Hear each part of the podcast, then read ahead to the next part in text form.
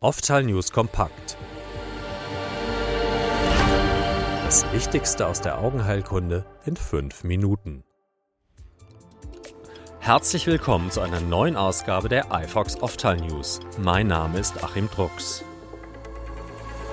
Neben Rauchen und Alter gilt Übergewicht als ein Hauptrisikofaktor für die altersabhängige Makuladegeneration. Der genaue Mechanismus war bisher allerdings ungeklärt. Doch jetzt konnten präklinische Versuche nachweisen, dass frühes Übergewicht spätere Augenschädigungen ähnlich der AMD auslösen kann. Am Mausmodell zeigte ein internationales Forscherteam um Masayuki Hata von der Universität Montreal, dass durch die Einlagerung bestimmter Lipide ins Fettgewebe besondere Immungedächtniszellen alarmiert werden, die dann aus dem Blutstrom ins Auge einwandern und dort eine chronische Entzündung auslösen. Das begünstigt das Absterben von Sehzellen. Dabei muss die Erhöhung der Masse Masse des Fettgewebes nicht dauerhaft sein, um das Immungedächtnis zu aktivieren. Möglich ist dies durch epigenetische Veränderungen an den DNA-Bausteinen der Immunzellen, die über lange Zeit bestehen bleiben können.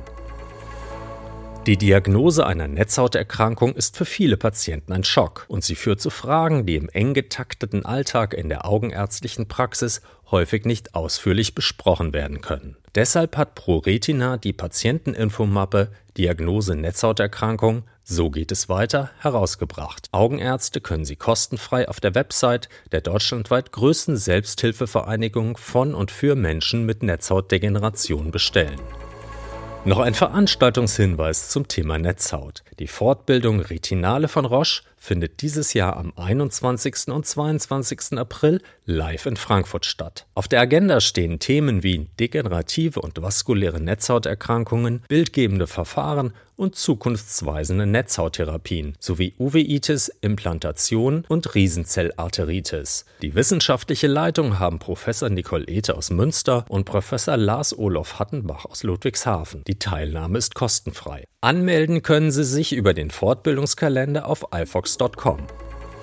Die Europäische Union unterstützt im Namen des Horizon Health Program einen Forschungsantrag zu neuen Therapien zur Wiederherstellung der Sehschärfe bei seltenen und schweren Erkrankungen der Augenoberfläche. Das Restore Vision Konsortium erhält dafür insgesamt eine Fördersumme von 8 Millionen Euro über vier Jahre. Bei Restore Vision kooperieren die Universitäten Köln, Galway, Mailand, Lindköping und Paris sowie vier Industriepartner. Ziel dieses Antrags ist es, durch die Entwicklung neuer Medikamente oder das Repurposing bereits vorhandener Medikamente neue Therapiemöglichkeiten zu etablieren. Dabei geht es um sieben seltene, bisher nicht therapierbare Erkrankungen der Augenoberfläche. Aniridie, neurotrophe Keratopathie, Limbus-Stammzelleninsuffizienz, vernarbendes Schleimhautpemphigoid, EEC-Syndrom, Hornhaut-Neovaskularisation und Hochrisiko-Keratoplastik. In Zusammenarbeit mit dem Zentrum für klinische Studien Köln sind mehrere Pilotstudien mit Patienten geplant. Projektleiter von Kölner Seite ist Professor Dr. Klaus Kursieven, der Direktor des Zentrums für Augenheilkunde der Uniklinik Köln.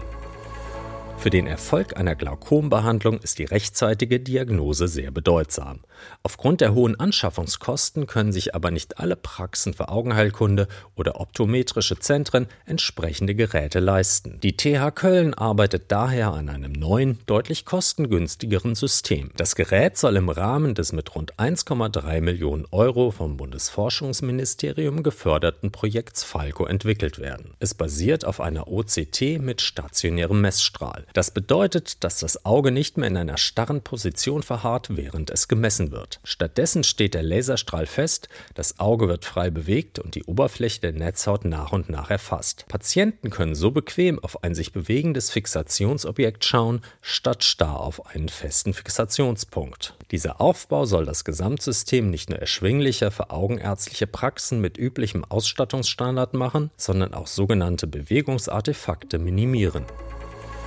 Und nun ein paar Personalien. Zum 1. Januar 2023 hat Professor Dr. Marget Alnawai-See als Chefarzt die Leitung der Augenklinik am Klinikum Bielefeld-Rosenhöhe übernommen. Er tritt damit die Nachfolge des langjährigen Chefarzt Professor Dr. Reinhard Burg an. Die Forschungsschwerpunkte und Spezialgebiete von Professor Alnawai-See umfassen moderne Methoden zur Behandlung von Hornhauterkrankungen, hier insbesondere Techniken der lamellierenden Hornhauttransplantation sowie Netzhauterkrankungen und Gefäßdarstellungen am Auge. Markus Georg ist seit Januar 2023 als Koordinator im Aktionsbündnis Sehen im Alter aktiv. Auf eigenen Wunsch hatte er im Sommer die Patientenorganisation Poretina verlassen, für die er fast 30 Jahre lang ehrenamtlich unter anderem im Vorstand tätig war. Markus Georg lebt selbst mit der Diagnose Retinitis pigmentosa und ist daher mit der Lebenssituation von Betroffenen bestens vertraut. Im Aktionsbündnis Sehen im Alter wird er sich für die Verhinderung von Sehverlust im Alter und zur Verbesserung der Versorgung sehbeeinträchtigter Menschen im Alter einsetzen. Die Initiative richtet sich an Fachkreise und konzentriert sich auf die politische und gesellschaftliche Arbeit für Menschen, die von Sehverlust im Alter bedroht oder betroffen sind. Die Human Optics Holding AG begrüßt zum Jahresstart 2023 Christian Eggert im Unternehmen. Als Sales- und Marketing Director übernimmt er die Verantwortung für die globale Marketing- und Vertriebsstrategie des deutschen Herstellers von Implantaten für die Augenchirurgie. Christian Eggert, der bereits an der internationalen Vertriebsstrategie der Fritz Ruck Ophthalmologische Systeme GmbH mitgewirkt hat, ist seit 2019 in der Pharmabranche tätig. Neue Podcasts in der iFox Audiothek. Professor Frank Holz ist Direktor der Klinik für Augenheilkunde des Universitätsklinikums Bonn und zählt zu den weltweit führenden Experten für Erkrankungen der Netzhaut und der Makula. Mit iFox spricht er über die Bildgebung der Netzhaut, die Arbeit des Medical Imaging Centers Bonn und neue Strategien gegen die trockene AMD. Man muss das im Ganzen sehen und darf nicht davon ausgehen, man betrachtet einen Stoffwechselweg und er könne die ganze Erkrankung und den Erkrankungsverlauf erklären.